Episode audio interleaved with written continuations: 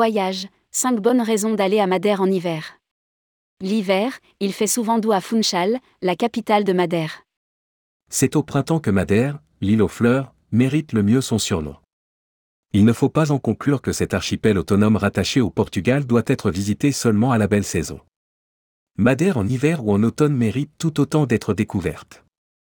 Carnaval de Funchal, forêt de lauriers, randonnée, observation des cétacés et gastronomie. Les possibilités sont nombreuses. Voici tout ce que vous devez savoir sur un voyage à Madère.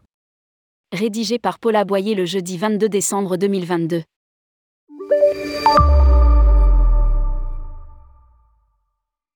« 1. Madère en hiver. Profitez de la douceur et des fêtes.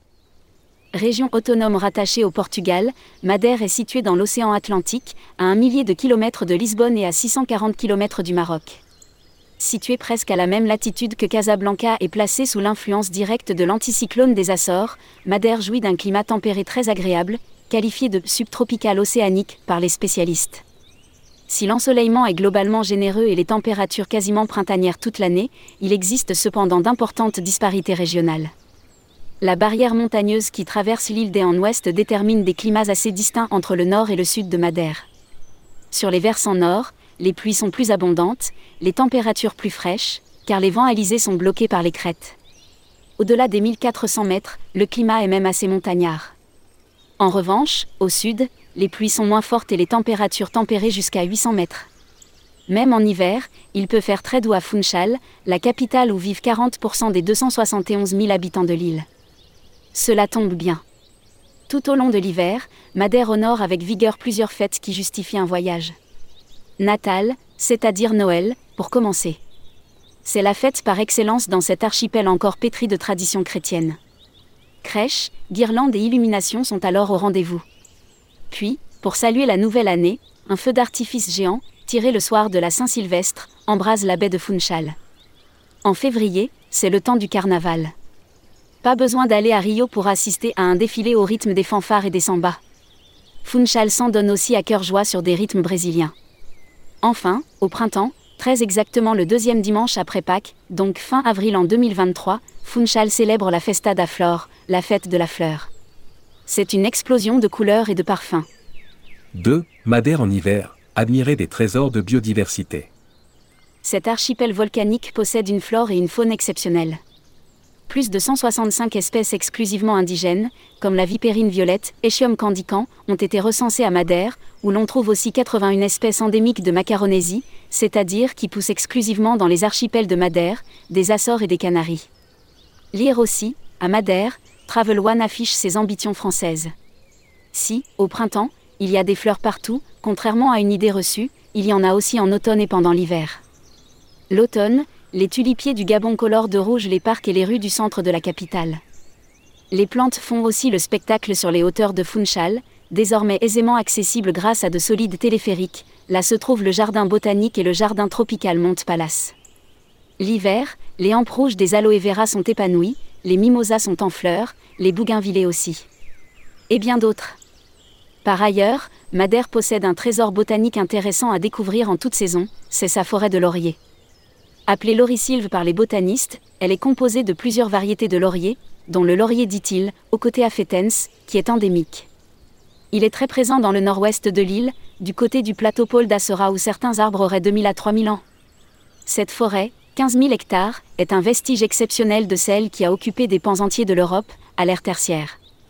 Après les dernières glaciations, elle a progressivement disparu, sauf en Macaronésie. Si Madère possède encore la plus importante, elle a quand même beaucoup diminué depuis que le navigateur portugais João Gonçalves Zarco a découvert l'île en 1419. En effet, pour construire cabanes et bateaux, installer des cultures, les colons ont défriché. Par la suite, le pâturage incontrôlé et la production intensive de charbon de bois ont fait des ravages. 3. Randonnée à Madère, des paysages sublimes. Madère est indiscutablement un paradis pour les randonneurs. Les sentiers, les superbes panoramas, les points de vue vertigineux, les reliefs luxuriants ne manquent pas sur l'île. Des dizaines d'itinéraires sont répertoriés. Il y en a pour tous les niveaux et beaucoup sont accessibles avec des enfants. Les marcheurs aguerris pousseront sans difficulté jusqu'au Pico do Arriero, Pico Ruivo et Pico das Torres. Attention quand même, l'hiver, il peut y avoir de la neige car ces trois sommets dépassent les 1800 mètres. Quelle que soit la saison, ceux qui sont moins entraînés se contenteront de les admirer depuis le belvédère de Balco, dans la vallée de la Ribera d'Ametad. Ceux qui ne veulent, ou ne peuvent pas, marcher pourront aussi aller en voiture jusqu'au Pico do Arriero. Là encore, attention aux routes et à la neige l'hiver. Il est possible aussi d'aller en voiture jusqu'au plateau Paul d'Assora. On pourrait être tenté de penser que ce plateau n'est pas très hospitalier l'hiver. Pour notre part, nous l'avons visité au printemps avec un brouillard froid à couper au couteau tandis qu'à la fin novembre, nous l'avons vu sous un soleil radieux. Beaucoup de randonneurs s'y trouvaient alors, y compris des familles avec des enfants jeunes. En résumé, avant de s'aventurer l'hiver, il faut regarder la météo et surtout prendre conseil d'une agence. De toute façon, si l'on est un marcheur modeste, on aura intérêt de se contenter de suivre les levadas. Les levadas C'est le nom donné au formidable réseau de canaux que les colons portugais, et leurs esclaves, ont creusé, dans des conditions atroces, pour amener l'eau du nord de l'île sur le versant sud pour arroser les cultures.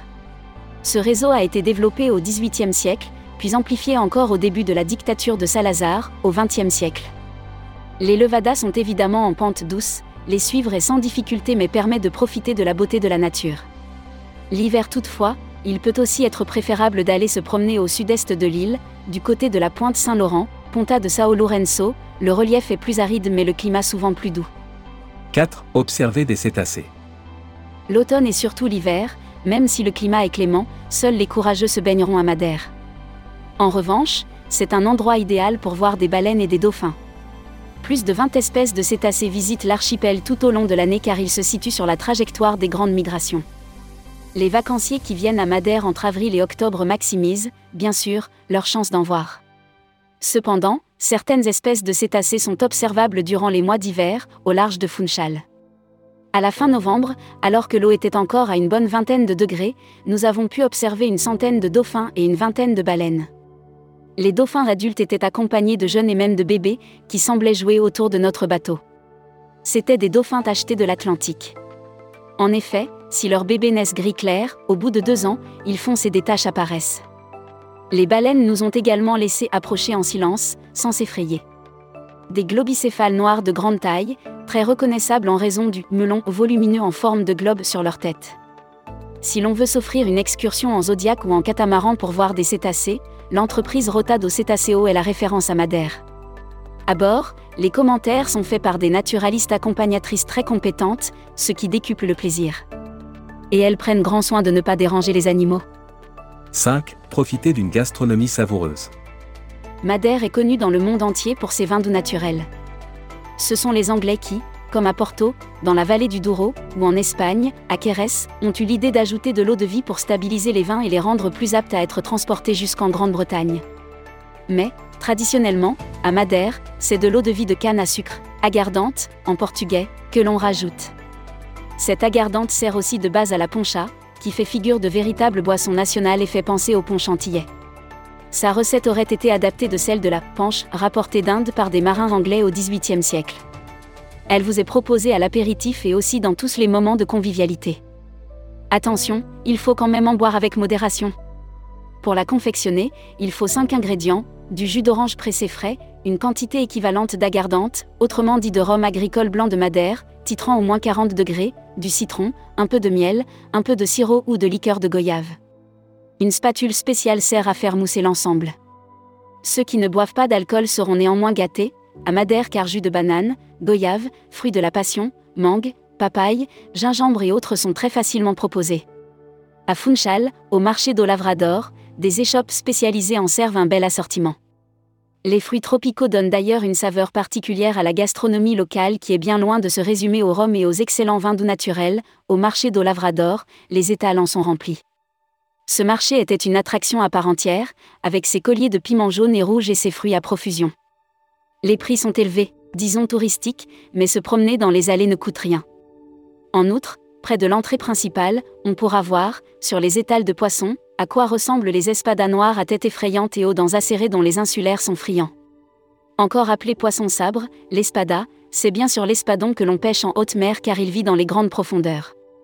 L'une des spécialités culinaires préférées des insulaires, c'est en effet le filet d'espada à la banane.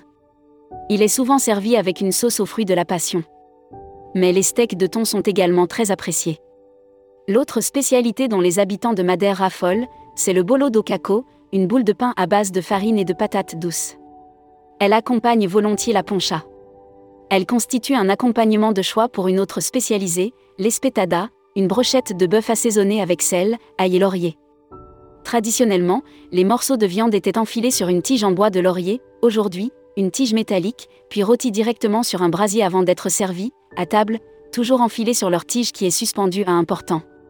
Ces brochettes sont également accompagnées de différentes sortes de polenta, parfois coupées en petits cubes puis frites. À Madère, on est vraiment assuré de bien manger. Pour en savoir plus, consultez le site de l'agence Travel One.